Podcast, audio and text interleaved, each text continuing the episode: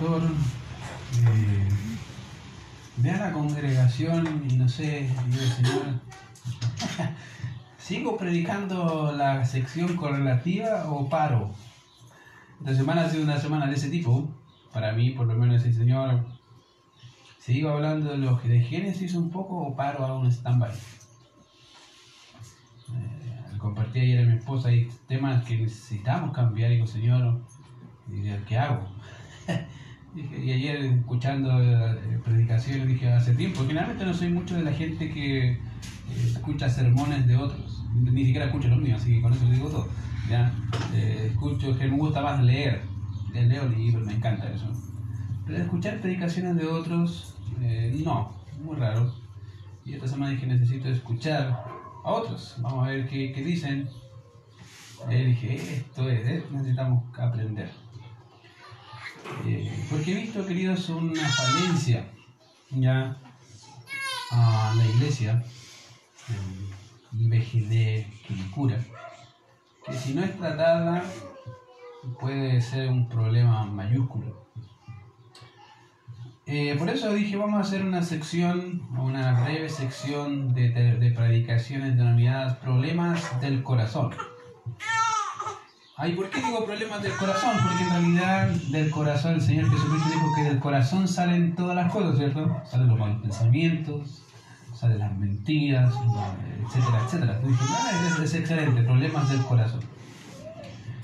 Así que obviamente vamos a hablar, vamos a estar hablando un poco de eso, ¿ya? Porque en realidad lo que podríamos decir a veces puede ser malentendido, hay que hacer esto, hay que hacer esto, pero en realidad no tiene tanto que ver con el hacer, sino con lo que está acá, en el corazón.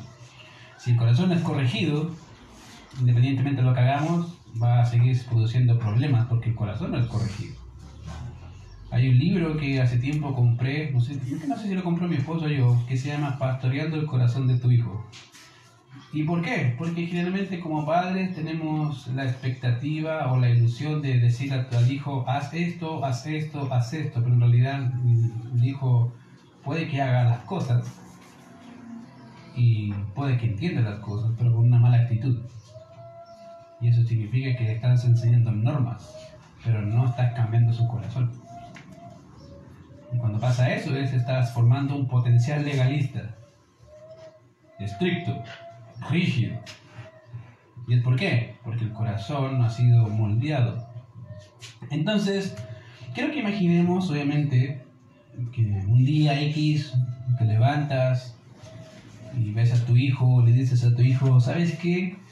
Ah, necesito que hagas algo para mí que es de mucha importancia y mucho valor y necesito que lo hagas con mucha diligencia porque es importante para mí.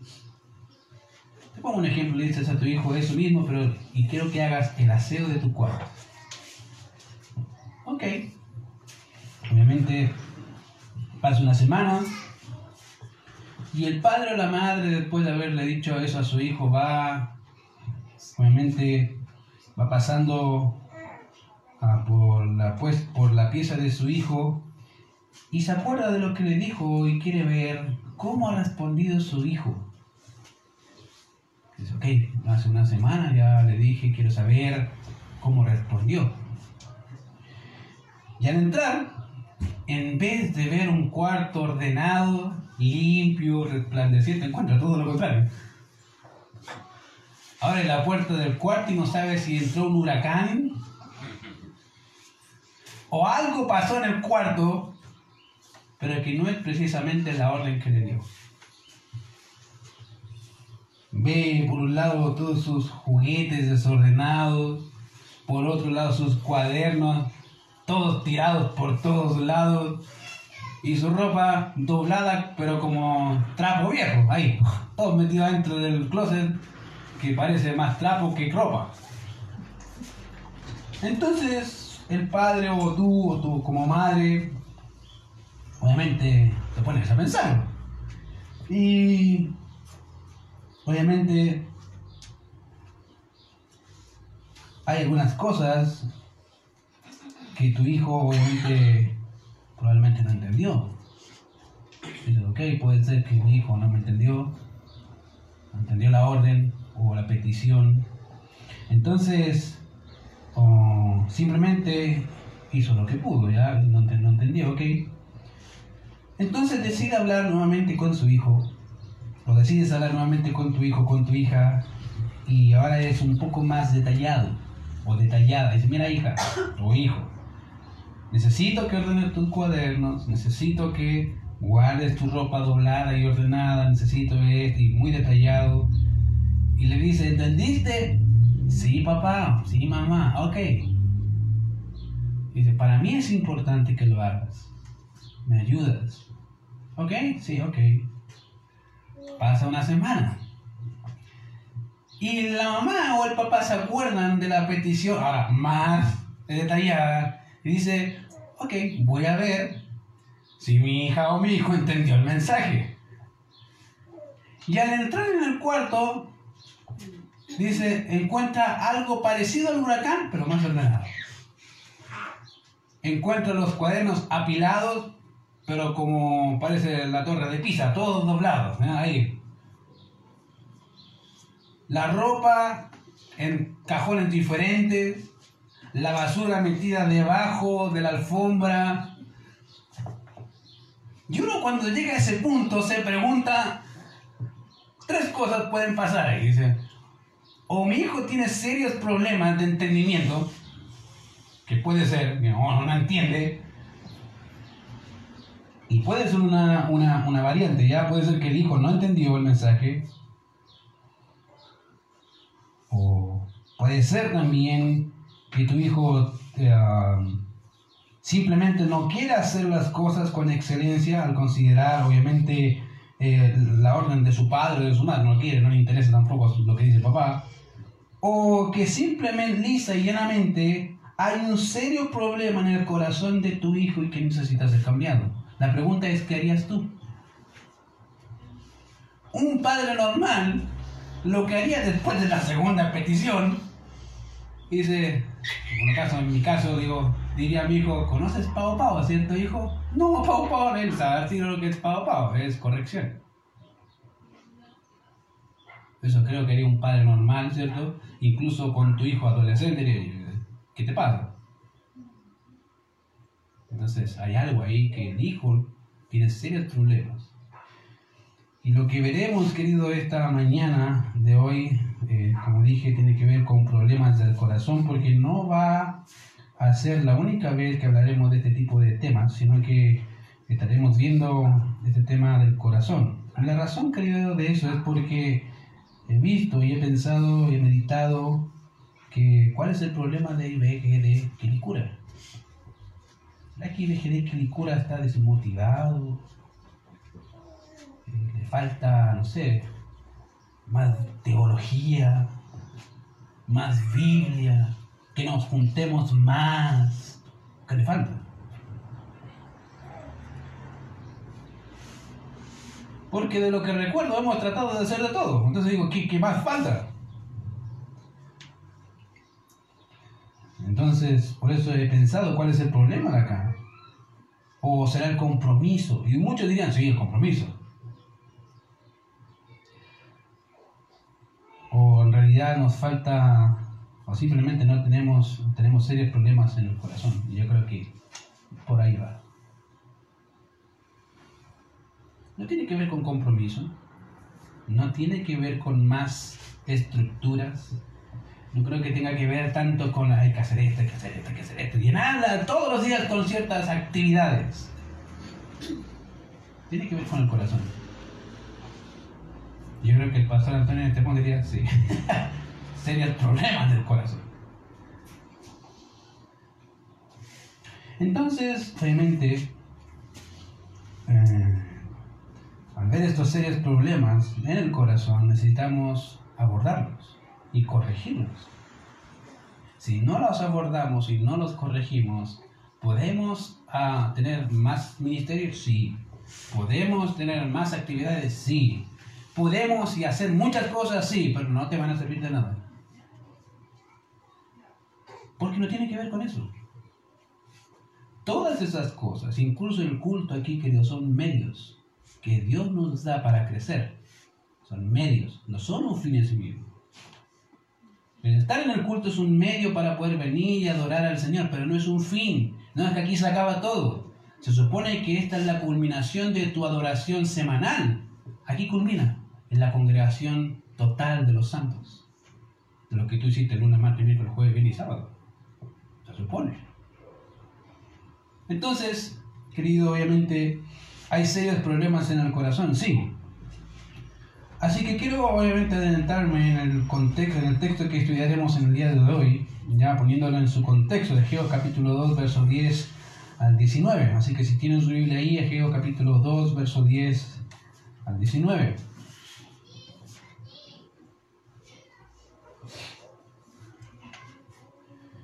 Ahora, el libro de Ageo, queridos, lleva el nombre del profeta que lo escribió. Generalmente los libros o los profetas mayores y menores están escritos o tienen el nombre de, aquel que lo escribió. ¿ya? Y obviamente Ageo habló a la nación de Israel, guiada básicamente por Zorobabel en el año 538 a.C. Y aunque es uno de los pocos profetas, literalmente, aunque es uno de los pocos profetas que dio fruto de su trabajo, todo el libro hace un tiempo de cuatro meses. O sea, el tiempo del ministerio profético de Ageo duró cuatro meses. No más. Eso no significa que no siguió sirviendo, no. Al contrario, siguió estando y animando a la nación, pero Dios lo utilizó para revelar a la nación en su mensaje al pueblo en cuatro meses ahí estuvo Ageo. Entonces, eh, estuvo junto con Zorobabel en el año 538, ya ahí su tiempo duró cuatro meses, cuatro meses, ¿ya? Y que está dispuesto, básicamente, su estructura por cuatro sermones. Miren lo que dice. ¿Cómo, ¿Cómo sabemos que son cuatro sermones? Mira lo que dice ahí. Capítulo 1. En el año segundo del rey Darío, en el mes sexto, en el, mes, el primer día del mes empieza todo lo que es su sermón o su exposición a la nación. Capítulo 2, verso 1. En el mes séptimo, a los 21 días del mes. Capítulo 2, verso 10. A los 24 días del mes noveno, o del noveno mes, en el segundo año de Darío. Capítulo 2, verso 10. Vino por segunda vez palabra de Jehová a Jehová a los 24 días del mismo mes diciendo. ¿Se fijan? Ahí está. Ahí está, uno, dos, tres, cuatro, cuatro sermones, cuatro exposiciones ahí uh, de lo que sería el mensaje de Dios para la nación. ¿Ya? Y eso fue básicamente durante el año 520 a.C., en donde una de las palabras claves que vas a considerar en el capítulo 1 y de que vas a encontrar en el capítulo 1 y el capítulo 2 es meditar. Piensa, piensa, piensa. La idea de meditar. Ponte a pensar. Reflexiona. Esa es la idea de meditar. Reflexiona sobre lo que está pasando. No solamente deja, no solamente deja que pasen los acontecimientos, no, ponte a pensar. Y ahí en el capítulo 1 y 2, las palabras, o una de las palabras claves es meditar, ya en donde obviamente o considerar que está dispuesta en cada parte del libro. Ahora, nuestro texto es el cuarto sermón o amonestación del Señor hacia la nación, básicamente comandada por Zorobabel y comienza diciendo su mensaje. Ahora, déjenme ponerlo más en contexto. Esto fue después que la nación de Israel fue llevada cautiva Babilonia. Babilonia cayó y lo tomaron los medos persas. Y en ese tiempo se dictó un edicto que dijeron todos aquellos que eran de la nación de Israel vayan y construyan el templo, vayan a su nación y vuelvan. Y ahí está construyendo el templo, y aquí están Ageo, en el contexto que están construyendo, reconstruyendo el templo de la nación. Imagínense, vienen 70 años estando cautivos por una nación invasora y después empieza a resurgir nuevamente la nación de Israel como nación y aparece un profeta, uno de los últimos, era Ageo, junto con Zacarías. Son los últimos profetas. Entonces, en ese contexto de reconstrucción está todo lo que se está hablando acá. Entonces, fíjate que el Señor comienza hablándoles en esta sección. En el verso 10 dice, a los 24 días del mes noveno, en el segundo año de Darío. Ya vino palabra de Jehová por medio del profeta Ageo.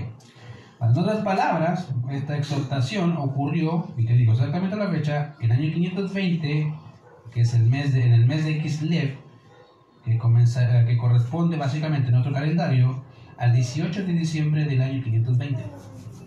O sea, en el año 520, en el 18 de diciembre, se levanta Ageo y dice, tengo algo que decirle de parte de Dios.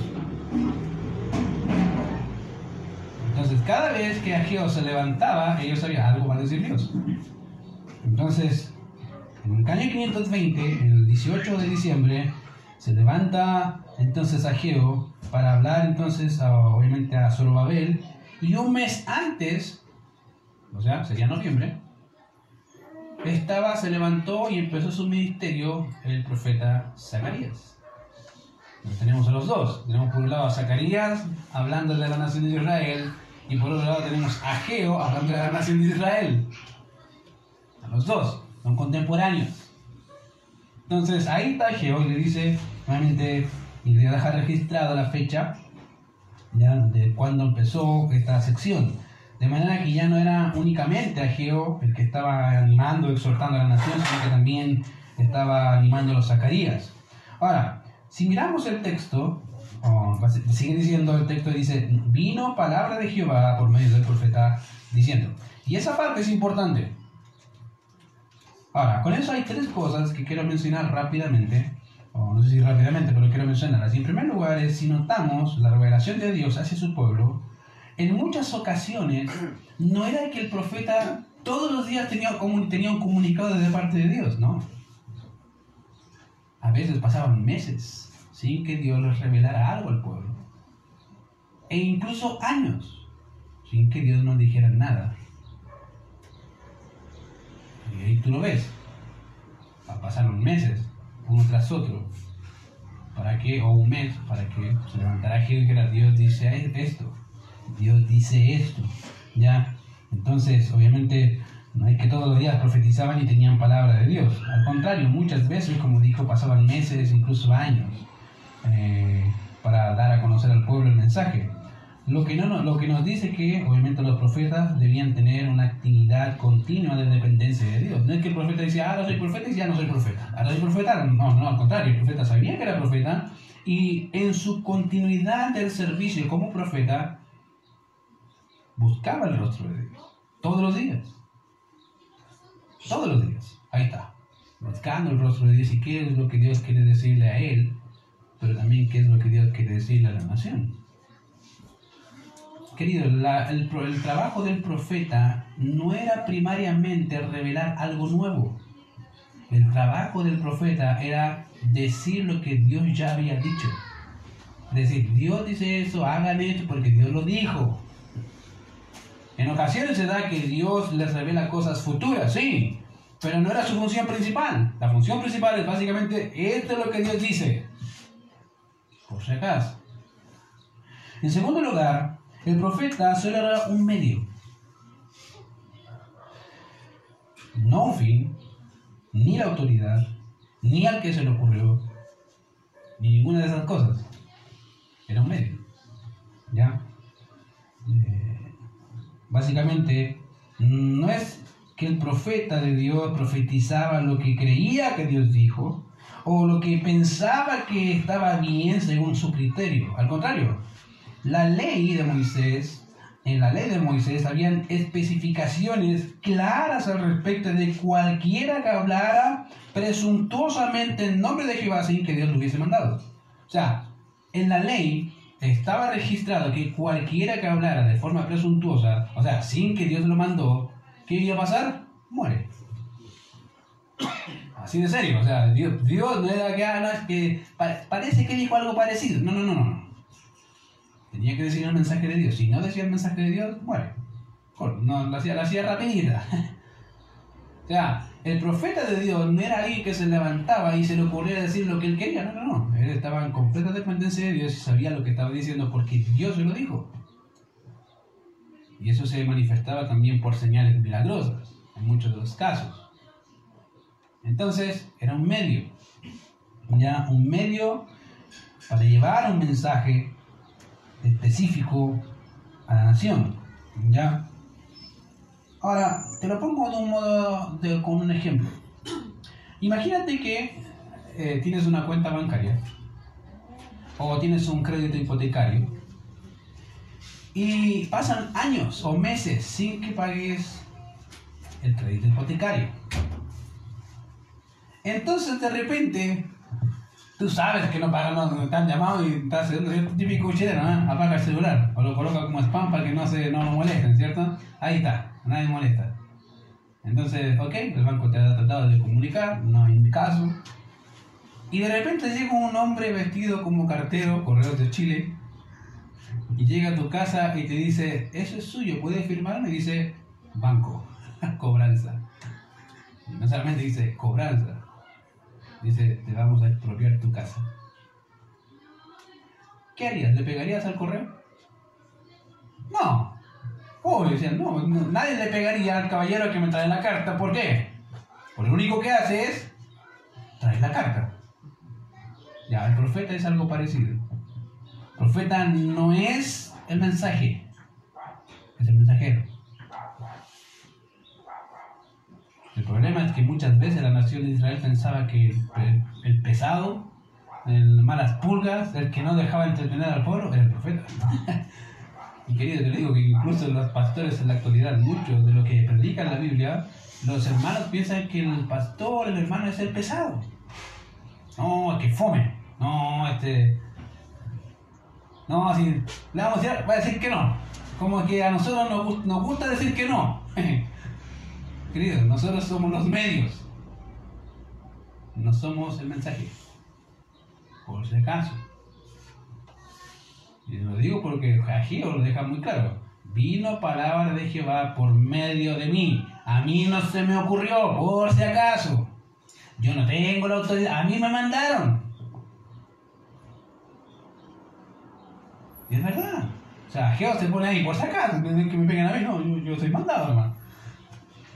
Así que, en tercer lugar, cuando el profeta decía fielmente el mensaje de Dios, había algo que el profeta podía estar seguro y es que Dios respaldaba su mensaje y su vida. Y eso es algo maravilloso. Y eso es lo más importante, querido. No importa lo que tú creas, solo debes estar seguro que lo que estás haciendo, lo que estás diciendo, es exactamente lo que Dios quiere que digas y lo que Dios quiere que hagas. Eso sí. El mundo querido va a hablar un montón de tonteras. No importa, que hablen. Si algo he aprendido, queridos, en el ministerio es que la gente va a hablar. Sí, va a hablar. Que hablen bien o que hablen mal no es el punto. La cosa es qué dice Dios. Eso es lo más importante. ¿Qué dice Dios? ¿Qué me dice? Dios me dice, bien. Está bien, dale. Eh, que hablen los demás, da lo mismo soy el medio y tengo que decir exactamente lo que dice el mensaje. Entonces, realmente Dios ayuda, de manera que querido hermano y amigo, que estás aquí, si te enojas o piensas que el pastor o el hermano es el problema, piensa y medita en tu corazón acerca de lo que Dios posiblemente te está diciendo y que no quieres hacer. No lo, no lo tomes personal. Tómalo como decir, ¿qué me quiere decir Dios? Entonces, Ageo empieza diciendo, vino palabra de Jehová por medio del profeta Ageo diciendo, y empieza a decir su mensaje. Así ha dicho Jehová de los ejércitos, pregunta ahora a los sacerdotes acerca de la ley, diciendo, entonces el mensaje quién está dirigido? Sacerdotes. De manera que, obviamente, la pregunta está dirigida a, ese, a este grupo de líderes, más particularmente a este grupo llamado sacerdotes, concerniente a lo que la ley de Moisés decía. Entonces, Ah, quiero que intentamos algo, obviamente, aquí porque dice pregunta acerca de la ley. Ahora, la ley, querido, la ley de Moisés está dividida en tres grupos grandes de leyes. Están las leyes ceremoniales, que son básicamente las leyes de culto y de ofrenda que hacían los levitas cuando tú ibas a un, entregar, no sé, una ofrenda a Dios, bueno, ellos tenían que hacer todo un proceso para aceptar, para que la ofrenda fuese acepta ante Dios. Bueno, esa es la ley ceremonial. Estaba la ley cívica, básicamente lo que un ciudadano tenía que hacer, no matar, no robar, etcétera, etcétera, leyes cívicas y leyes morales. O sea, que no debes hacer, moralmente hablando, no puedes. O sea, la ley estaba dividida grupos, secciones. Entonces acá, obviamente, Dios les va a preguntar acerca de la ley ceremonial. Dice, mira, les voy a preguntar algo que ustedes saben y necesito que me, que me digan. Se está puntualizando, está yendo hacia la ley, leyes ceremoniales, ¿ya? Básicamente, eh, lo que hacían los, ah, en este caso, los sacerdotes era legislar cómo se debía, se debía adorar y servir a Dios y de eso obviamente estaban a cargo los sacerdotes. Ellos velaban para que las leyes se cumpliesen y enseñar a otros también las leyes. De manera que Dios les dice a los sacerdotes y les pregunta diciendo, si alguno llevare carne, dice ahí, santificada en la falta de su ropa, y con el vuelo o con el viento, ya de ella tocare pan, o vianda, o vino, o aceite, o cualquier, otra comida, será santificada. Y respondieron los sacerdotes y dijeron, no. Ok. Y dijo Ageo, si un inmundo, a causa del cuerpo muerto, tocar alguna cosa de estas, ¿será inmunda? Y respondieron los sacerdotes y dijeron, inmunda será. Ahora, vamos ya no entendí el mensaje. Pero explico de esta forma.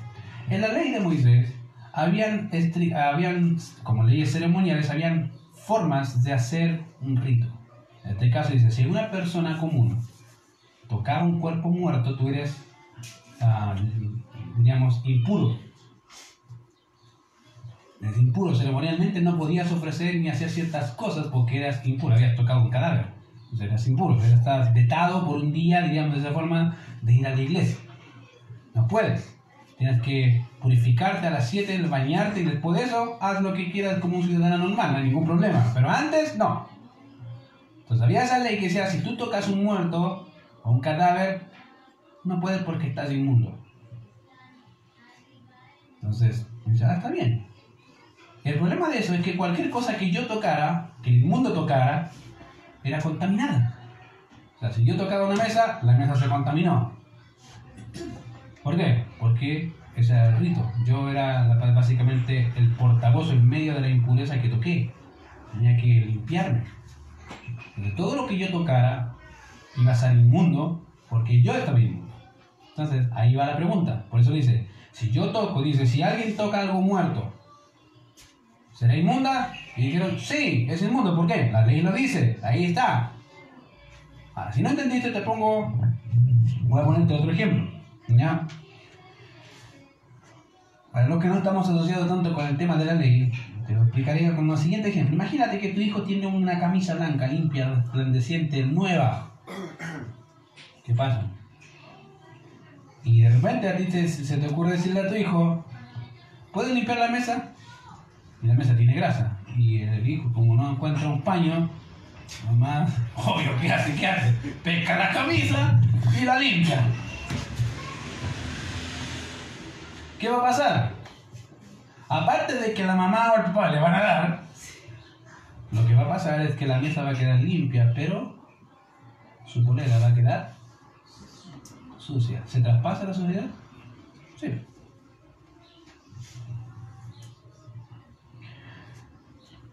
Lo que Dios querido quería decir, o le dice a los sacerdotes, es básicamente que la inmundicia es contagiosa, pero la santidad no. Literal. ¿Qué es más fácil decirle, qué es más fácil, contaminarme con un inmundo o yo convertirlo? Seamos honestos. Es más fácil contaminarme con el inmundo. Aprendo sus formas, sus dichos, es más fácil. Ahora, eso está diciendo. Es más fácil contaminarse con la inmundicia que permanecer en santidad. Ahora, la ley decía que, como dije, si uno tocaba muerto, ya iba a ser inmundo, o era inmundo. O sea, un animal muerto, cualquier cosa. Y podía contaminarlo y era, y era impuro. De igual manera, querido, sucede en nuestros días, incluso en la iglesia. aunque no estamos bajo las leyes ceremoniales, sí tenemos la ley de Cristo en el corazón del creyente. Y la ley de Cristo dice, sed santos, porque yo soy santo. Eso dice. Ahora eso ya se puso agua fiesta, hermano. Ya se puso fome. ¿Por qué no predica otra cosa? porque ahí está el problema, querido. Ahí empieza. Es más fácil contaminarnos con las cosas que nos ofrecen somos tan fáciles de convencer por el mundo que nos cuesta mantenernos en santidad. Piénselo. Probablemente cuando de aquí salga, va a decir, ah, qué bueno hermano, sí, va a pasar, alguno le ha hecho media hora y va a contaminar su cuerpo con algo que pensó que está mal. su mente la va a contaminar con algo que pensó que está mal. Es fácil. Es fácil contaminar. Y contagiar a otros es mucho más fácil. Querido, cuando obviamente no entendemos que estamos bajo una ley, que es la ley de Cristo. Ahora, para entender el punto, miremos el siguiente texto y la respuesta que les da el Señor a los sacerdotes. Dice, y respondió a Jehová y dijo, así es este pueblo. ¿Qué? Fíjate, dice, y respondió a Jehová y dijo, así es este pueblo y esta gente delante de mí, dice Jehová, y asimismo todo obra de sus manos y todo lo que aquí ofrecen es inmundo, no me sirve, no lo quiero, no me interesa. No me interesa, dice Dios, no me interesa lo que ustedes hacen, porque todo lo que hacen es inmundo para mí. ¿Por qué? Estaban haciendo lo que Dios quería.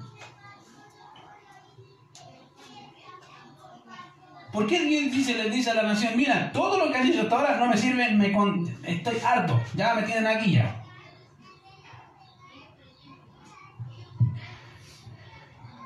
En otras palabras, queridos, todo lo que los sacerdotes, los líderes y el pueblo hacía con sus manos, para Dios era inmundicia.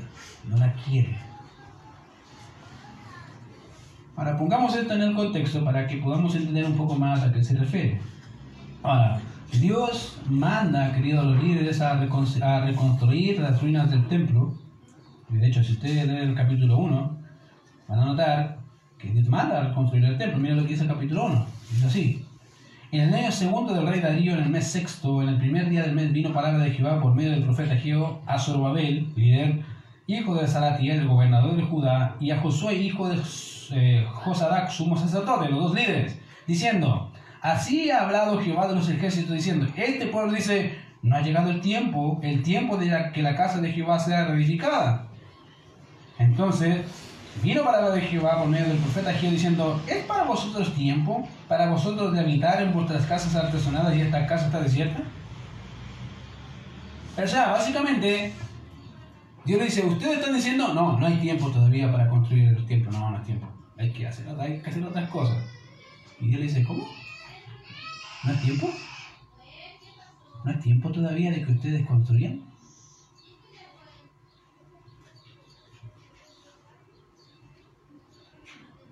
Dios es muy serio con el tema.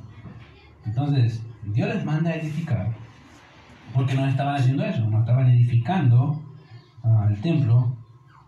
Al contrario, lo que comenzaron a hacer fue preocuparse de sus casas, y cómo estaban construidas y empezaron a enfocarse en sí mismos, en sus propias necesidades, en sus propios deseos, en sus propias metas, no en Dios. No les interesaba. Porque ¿cómo dice, usted puede pensar, ¿cómo sabes eso? Porque dice ahí, es para vosotros tiempo, para vosotros de habitar en vuestras casas artesonadas. Esa palabra artesonada significa básicamente una casa lujosa. Ese material era ocupado en casas donde había plata. ¿De dónde sacaron esa plata? Ellos mismos. ¿Qué hicieron con eso? Se preocuparon de ellos mismos y la casa de Dios, no importa la casa de Dios, no importa, da lo mismo. No es tiempo. Ahora, tú podrías preguntar y decirte, pero ¿qué importancia tiene el templo? Te voy a ayudar a entender. Debemos recordar, querido, que Dios cuando manda a reconstruir el tabernáculo, ¿se acuerdan? ¿Qué le dije Dios a Moisés? Ahí va a estar qué? Mi presencia. ¿Qué significaba entonces el tabernáculo? La presencia de Dios en medio del pueblo. Lo mismo pasa con el templo. Dios le prometió a la nación, yo voy a estar en este templo ¿Por qué? Porque mi presencia va a estar en medio de ustedes. ¿Qué significaba entonces el templo? La presencia de Dios. ¿Qué le estaban diciendo entonces a Dios? No me interesa estar contigo. No quiero contigo, déjame preocuparme de mis cosas. En otras palabras, dijeron a Dios, mira, no tengo tiempo ni para ir a la iglesia, no tengo tiempo para esto, no tengo, no tengo tiempo, déjame ir a, hacer otras cosas, tengo tiempo para mi casa, para esto, todo el tiempo que, que, que quiera, pero para ti no. Y Dios le dice, ¿cómo? ¿No es tiempo? ¿No es tiempo? Mira tu casa, me dice que no es tiempo para mí. Eso le dice Dios, básicamente. En otras palabras, Dios le está parando el carro a los, a los judíos. ¿Cómo?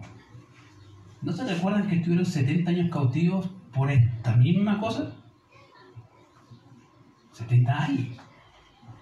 Y están volviendo a hacer exactamente lo mismo, abandonarme a mí cuando yo les doy todo. Dios es serio. Entonces, habiendo considerado obviamente el contexto del templo y todo eso, obviamente el pueblo aquí lo que hizo fue decirle a Dios, sabes Dios, estoy ocupado con muchas cosas, estoy, tengo cosas más importantes que hacer que tú. Ahora es lamentable porque tú dices, la nación de Israel, la iglesia no pasa. me gustaría decir que no pasa, pero pasa. Más de lo que, de que lo que uno quisiera, pasa. A veces estamos tan preocupados en qué comeremos, en qué vestiremos, o qué voy a hacer más tarde. Pero Dios, ah, Dios. Y te acuerdas cuando son como la una de la mañana y estás muerto de sueño y dices, Jesús lloró y te quedas dormido, ni siquiera hablaste con Él. Y ahí te acuerdas, ah, Dios, de verdad, se me había olvidado Dios. Pasa. Aunque no lo quiera. Dios le dijo, el pueblo le dijo eso básicamente a Dios, no, estamos con muchas cosas y no tenemos tiempo para ti. Hasta que obviamente Dios manda a Jehová corregir esa conducta. Y cuando llegamos al capítulo 2, verso 1 a 9, vemos cómo Dios anima a Zorobabel y al pueblo a seguir construyendo el templo a pesar de las dificultades que estaban enfrentando con sus vecinos de alrededor que los estaban impacientando, los estaban molestando para no construir y no los dejaban construir, de hecho, y, Dios los anima. dice, fíjate, Dios le dice en capítulo 2, verso 4, pues ahora solo haber esfuérzate, dice Jehová, esfuérzate también Josué, hijo de Josadac, sumo sacerdote, y cobrad ánimo, porque todo, todo de la tierra, Jehová dice así, trabajad, porque yo estoy con vosotros, dice Jehová. Que le dice Dios, vamos, yo estoy con ustedes, pero trabajen. Obvio. Preocúpense de mí y yo me preocupo de ustedes.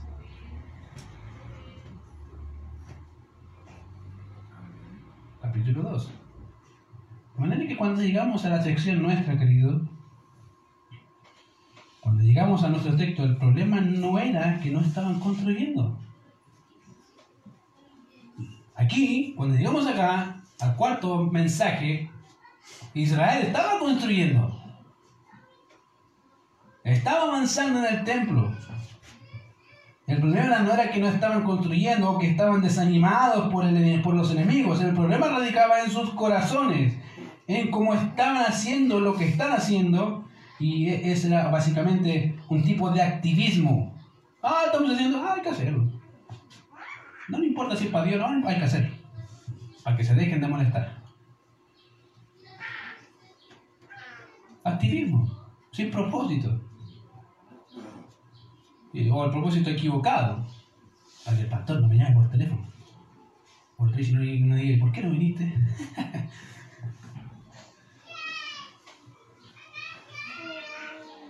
mal, mal enfocado, querido. Mal enfocado. Aquí el pueblo estaba haciendo la labor, pero tenía la labor como un activismo, una actividad, pero no en servir a Dios con manos limpias y con una motivación central en el amor a Dios. No le importaba eso. a veces creo que aquí pasa exactamente no les importa si la cosa es para Dios. Da lo mismo. Total, yo me mantengo solo en la semana. Yo me doy el trabajo a mí mismo. De mí sale la inteligencia y el poder. Bueno, si no lo dices, así lo vives. Y así es el, y ese es el problema. Los hechos gritan, aunque no lo queramos. Y fíjate que aquí dice ahí, Dios le dice a ellos. El problema, como dije, era la indiferencia, queridos. La indiferencia del pueblo hacia Dios. Una cosa es ser dejado y otra cosa es ser indiferente. Y la indiferencia es peor.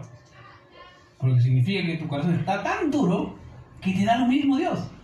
A ese nivel. Y es un problema. Porque no solamente indiferencia, hay apatía por las cosas de Dios.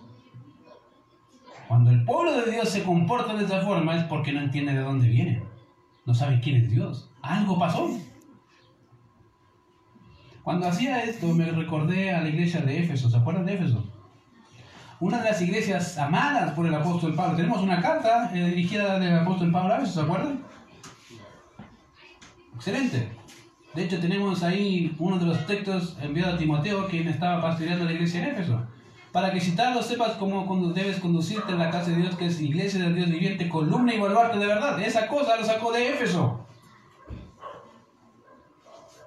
Dios, eh, Pablo animando a Timoteo, vamos para Timoteo. ¿Dónde está? Somos la iglesia. Y él está pensando ahí, cuando dice columna y baluarte de la verdad, está pensando en qué? En el templo de la gran diosa Diana. Espectacular. Dice, así como se ve ese templo pagano, así es la iglesia, todo lo ven. Es espectacular. Pionero de la verdad. Cuando llegamos al año 90, vemos uno de los mensajes tristes para aquella iglesia. Y vemos cómo el Señor encara a la iglesia de Éfeso directamente. Y le dice, yo sé que has enfrentado a los que se dice ser apóstoles y no lo sean. Yo sé que estás haciendo las cosas. Yo sé que tienes la doctrina correcta. Yo sé que estás haciendo esto, esto, esto. Yo sé. El problema no es con lo que haces. El problema está en que has dejado qué? Tu primer amor. Estás haciendo las cosas por inercia, sin considerarme a mí. Bueno, aquí les pasaba lo mismo. Estaban ahí con Dios. Hay que hacer, hay que hagamos el templo, hagamos el templo. Querido, a veces creo que pasa aquí eso. Apatía. Ah. El pastor y el, el pastor Antonio y el Ricardo van a hacer las cosas. Querido, la iglesia no somos los dos. ni tres, ni cuatro, ni cinco, somos todos. Todos deberíamos cooperar. ¿Para qué? para que la gloria del Señor se conozca en otros lugares, ¿cierto? Pero mi anhelo es eso, que otras personas conozcan del Señor y puedan servir al Señor con todo su corazón. Es mi deseo, ver crecer a otros. Pero con esa apatía no llegamos ni a la esquina, ni a la puerta, diría porque somos apáticos con Dios. Si Dios no es el centro, ¿qué es lo que es? Fíjate que Dios les dice acá a los, a los israelitas y los encara con algo muy práctico, ¿ya? Y eso es lo que hace visto más y más, como dije aquí, nos preocupamos en la actividad, pero no en Dios que quien recibe esa actividad. Querido, todos los ministerios que están acá están hechos con un fin, que las personas conozcan más del Señor y que otros puedan salvarse. ¿Por qué cree que nos juntamos con los matrimonios? Ah, porque hermano Ricardo se nos ocurrió hacer la cuestión con los matrimonios. No, querido, yo creo que los matrimonios necesitamos conocer qué dice Dios de cómo guiar nuestras vidas. Cómo hacer lo que Dios quiere que hagamos. ¿Para qué? Para tener bendición. Para que el Señor nos ayude a ser sabios. No porque estaba aburrido, si era por eso, mejor me pongo a leer mi libro. Yo lo disfruto. Me pongo a hacer otras cosas. Yo creo que el pastor Antonio igual. ¿Para qué están los, los varones? Ah, que al pastor Antonio Ricardo se le ocurrieron los varones. No, querido, ojalá, ojalá que no estén para leer, para dedicarme a estudiar. Pero sabemos que los varones necesitan Biblia. ¿Para qué? Para saber cómo guiar a sus familias, cómo lidiar con los problemas en el trabajo, cómo lidiar con los problemas con sus, con sus hijos. ¿Qué hacer? Y así todos los ministerios, porque creemos que son importantes para el desarrollo de cada uno de nosotros. No están porque estamos aburridos.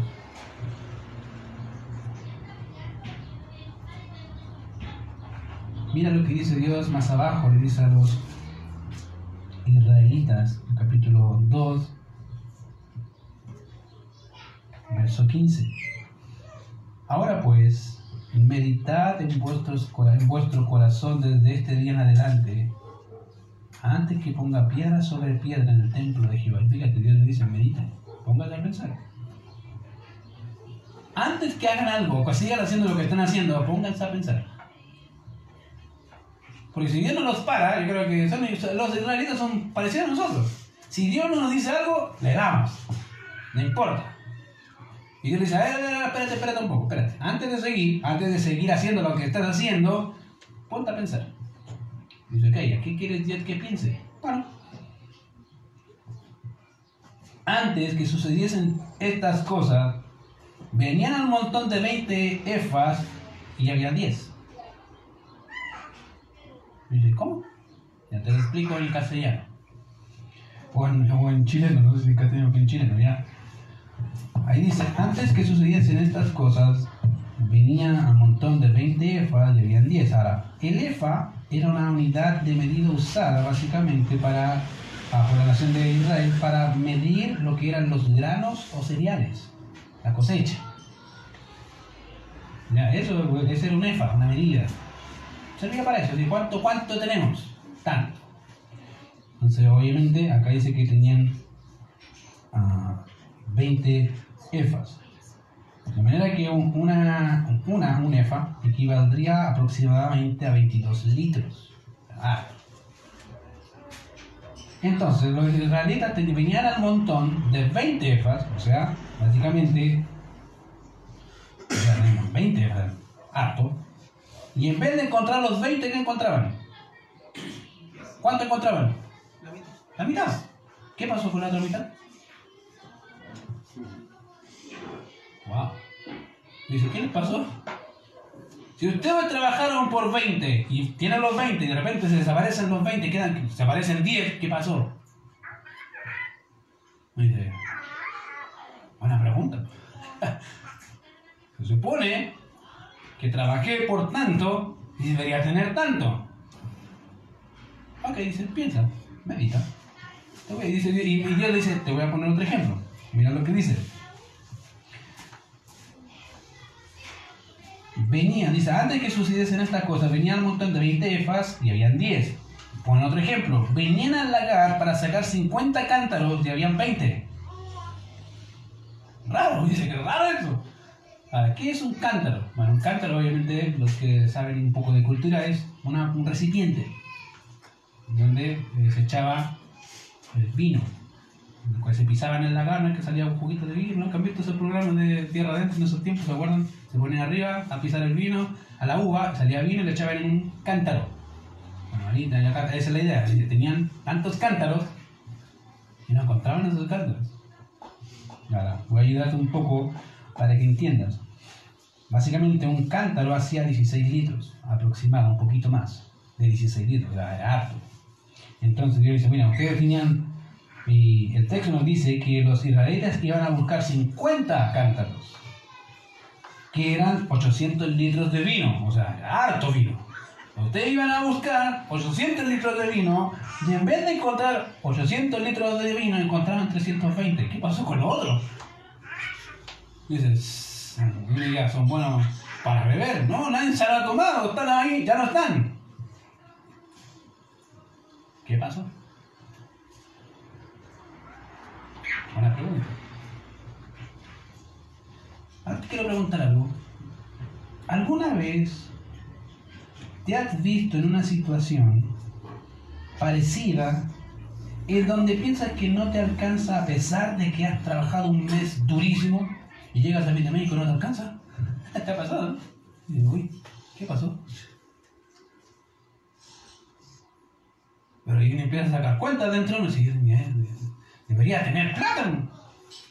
No tengo plata. O estoy rayando la, la línea para llegar a fin de mes, ¿cierto? ¿Qué pasó? Mira, interesante.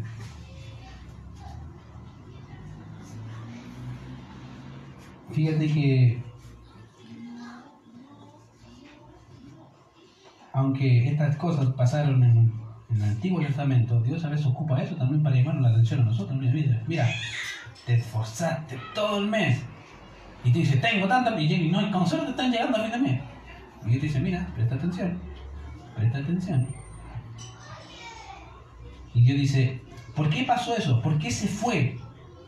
¿Por qué a los israelitas, en vez de contar con la cantidad, no la tenían? Y mira lo que dice Dios, poseeré con viento solano con y con granizo en toda obra de vuestras manos, mas no, ¿qué pasó? No convertisteis a mí, dice Jehová. ¿Y qué hizo Dios? Te castigué. ¿Para qué? Para que reflexionaras. Si estás trabajando, trabajando, trabajando y en vez de prosperar, en vez de prosperar, te vas para abajo, algo pasa, no puede ser. Y Dios dice, ¿viste? yo te lo quite. ¿Para qué? Para que te digas, hey, Dios existe, yo controlo todo, incluso tu dinero, tu tiempo. Yo lo sé, yo lo controlo. ¿Te ha pasado? Yo sé que más de uno le puede pasar esta vez al rey de, tengo tanto. Uno, como hombre se hace sus proyecciones con el dinero. A veces dice, ya tengo esto, voy a hacer esto. Y, llega, y, no llega hasta el fin de mes. ¿Qué te pasó? Pregúntate. ¿A dónde está Dios en todo lo que hiciste? ¿Lo pusiste en primer lugar? ¿Buscaste primeramente el reino de Dios y su justicia o buscaste primeramente el reino de mi casa y mi justicia? Porque es diferente, ¿cierto? Suena parecido, pero no es lo mismo. Y fíjate que Dios los castigó, las quitó. Para enseñar a la nación, decir, piensen, mediten, ¿qué pasó? Yo estoy acá, yo estoy a cargo, no tú. Y más encima, fíjate, dice, dice Josería con viento serano, con tensoncillo, con granizo, etcétera, etcétera. Y querida, acá está la fuente del problema mayor, que el texto dice básicamente, os sería con viento solano, con tizoncillo, con granizo, en toda obra de vuestras manos, más a pesar de que hice eso, ¿qué pasó? No te, no, no te volviste. En vez de parar un poco y decir, oye, algo está mal aquí. En vez de pensar así, dijiste, no, démosle nomás, no importa. Hay que darle, hay que darle. En vez de pensar, pero algo está pasando, pues es raro. Es raro. ¿Y por qué pasa? Porque, querido, a veces los hombres somos así, caballitos de batalla, vamos para allá, vamos para allá, no, y no miramos a ningún lado, no importa Dios, no importa nada, allá vamos. Y Dios dice, no, pues, o yo estoy el primero o yo te quito lo que te doy, no tengo ningún problema. ¿Para que qué? Para que te acuerdes que de mí depende, no depende de ti. Yo te doy todo. Yo quiero darte más. Pero si no me consideras, ¿de qué, por, qué, ¿por qué crees que te voy a dar más? Querido, Dios es un buen Padre y Dios nos va a bendecir en la medida en que seamos responsables, que seamos diligentes. Dios no te va a dar un cuchillo para matarte. Imagínate, si alguien te gana, no sé, un millón, si te da dos millones, desaparece de la iglesia. ¿Tú crees que Dios va a hacer eso? Olvídalo. Olvídalo. No porque no pueda, no, porque tú no sabes administrar. Ese es el problema. Y más encima, ni siquiera tomas en cuenta a Dios. Peor. Entonces Dios dice, no. Y dice, no, más, eh, en más de una ocasión que Dios he escuchado un dicho que creo que más y más que es verdad, dice lo siguiente, no da, cuando hablamos de las ofrendas, dicen, no da, uno dice, he escuchado esto, dice, no da porque la persona no da porque no tiene, sino que no, sino que no tiene porque no da. En otras palabras, como decimos un buen chileno, en mano más dura, tiene, tiene la mano todos los billetes encerrados en caja fuerte. no los suelta. Menos a Dios, no. Cerrado. y le pone clave a la mano. Bueno, no pasa. Y vuelve Dios a decirle a ellos, meditad pues en vuestro corazón, desde este día en adelante, desde el día 24 del noveno mes, desde el día en que se echó el cimiento del templo de Jehová, meditad pues en vuestro corazón. Y querido, te invito, medita en tu corazón. ¿Quién es tu prioridad?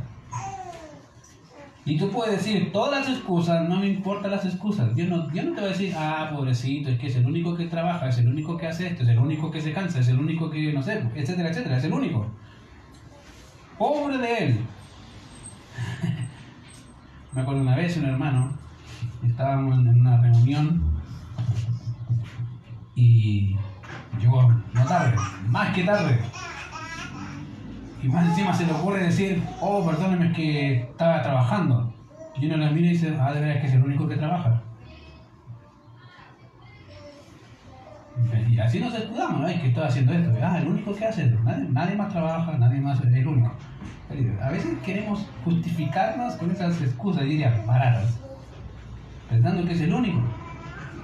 Queridos, no somos los únicos. Todos, en la mayoría, tenemos cosas que hacer. La pregunta es, no si tienes cosas que hacer, ¿cuál es tu prioridad? ¿Quién es tu prioridad? Y ahí es donde nace todo el problema, tu corazón. El Señor dijo, donde esté vuestro tesoro, ¿qué va a estar ahí? El corazón. Si pasas más tiempo trabajando, si pasas más tiempo en otras cosas, menos en Dios, ¿cuál es el problema? Dios. Esa es la, a veces esa es la conclusión que tenemos, es Dios, es que Dios no provee. No, es que tú no estás considerando a Dios en la ecuación. Y Dios les dice acá, considera, medita, piensa en vuestro corazón. ¿No está aún la, la simiente en el granero? Ni la vid, ni la higuera, ni el, ni el granado, ni el árbol de olivo ha florecido todavía. Se supone que para esa fecha todas esas cosas deberían dar fruto. Dicen, no ha florecido. ¿Por qué? Porque yo los retengo. Pero, dice, desde hoy día en adelante, yo te bendeciré. ¿Qué voy a hacer? Voy a fructificarte. Voy a darte, voy a bendecirte. ¿Por qué? Porque la nación entendió, ups, me vuelvo a Dios. No por las cosas que me da, porque de Él nace todo. Nace todo lo que soy, todo lo que tengo, todo lo que quiero está ahí, está en el Señor. Pero querido, si IBG de Quilicura no entiende que el problema real no tiene que ver con las actividades, tiene que ver con nuestra relación con Dios, y quieren nuestra prioridad, esto no va a avanzar. No va a avanzar. Y no porque no podamos, es porque no entendemos el problema. Espero que entiendas el problema. El problema no radica en las actividades, radica en nosotros mismos. ¿Qué creo? ¿Quién es mi prioridad? ¿En mi familia? ¿En mi esposa? ¿En mi hijo o en Dios? Si es Dios, querido, todo se va a añadir rápidamente. ¿Por qué? La semana he hecho unos devocionales sobre eso. Buscar primeramente el reino de Dios y su justicia y todas estas cosas. ¿Qué son todas estas cosas? En vez del contexto dice, no seáis como los gentiles, que se preocupan por qué, qué comeremos, qué vestiremos, ¿cierto? Cómo miran el trabajo, y el diría, etcétera, arreglarlo, etcétera, etcétera, etcétera. Dice, bueno, el que quiere ganar todas esas cosas tiene una, una función principal y está garantizado por mí, dice Dios. El que me busca a mí va a tener todo eso garantizado. ¿Por qué? Porque Él se preocupa de mí. Yo me preocupo de Él.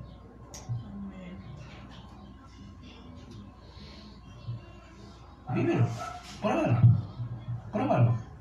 Y vas a darte cuenta que, querido, aunque no tengas trabajo, Dios te va a proveer. ¿Por qué?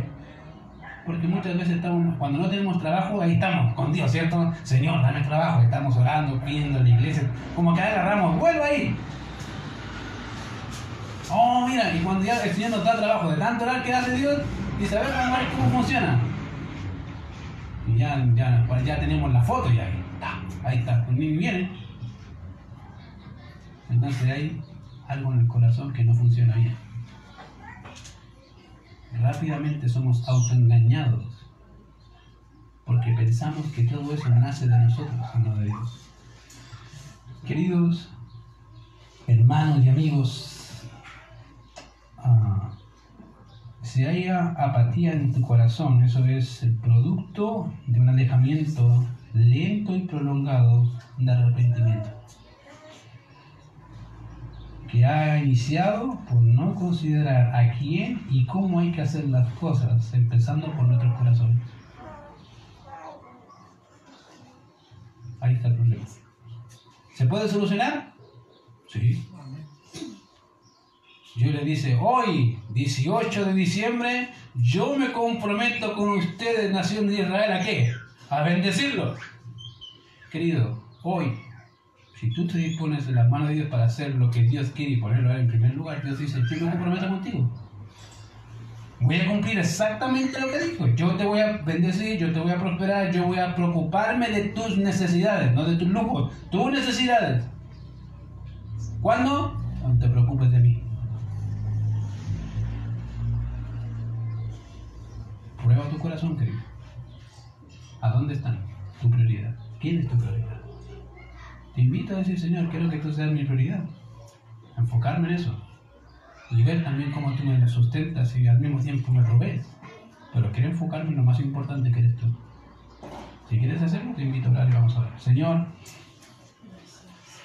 te damos gracias, Padre, porque en realidad hay tantos problemas en el corazón, Señor, en el mundo, e incluso en medio de tu iglesia, Señor, ah, que Necesitamos volvernos a ti.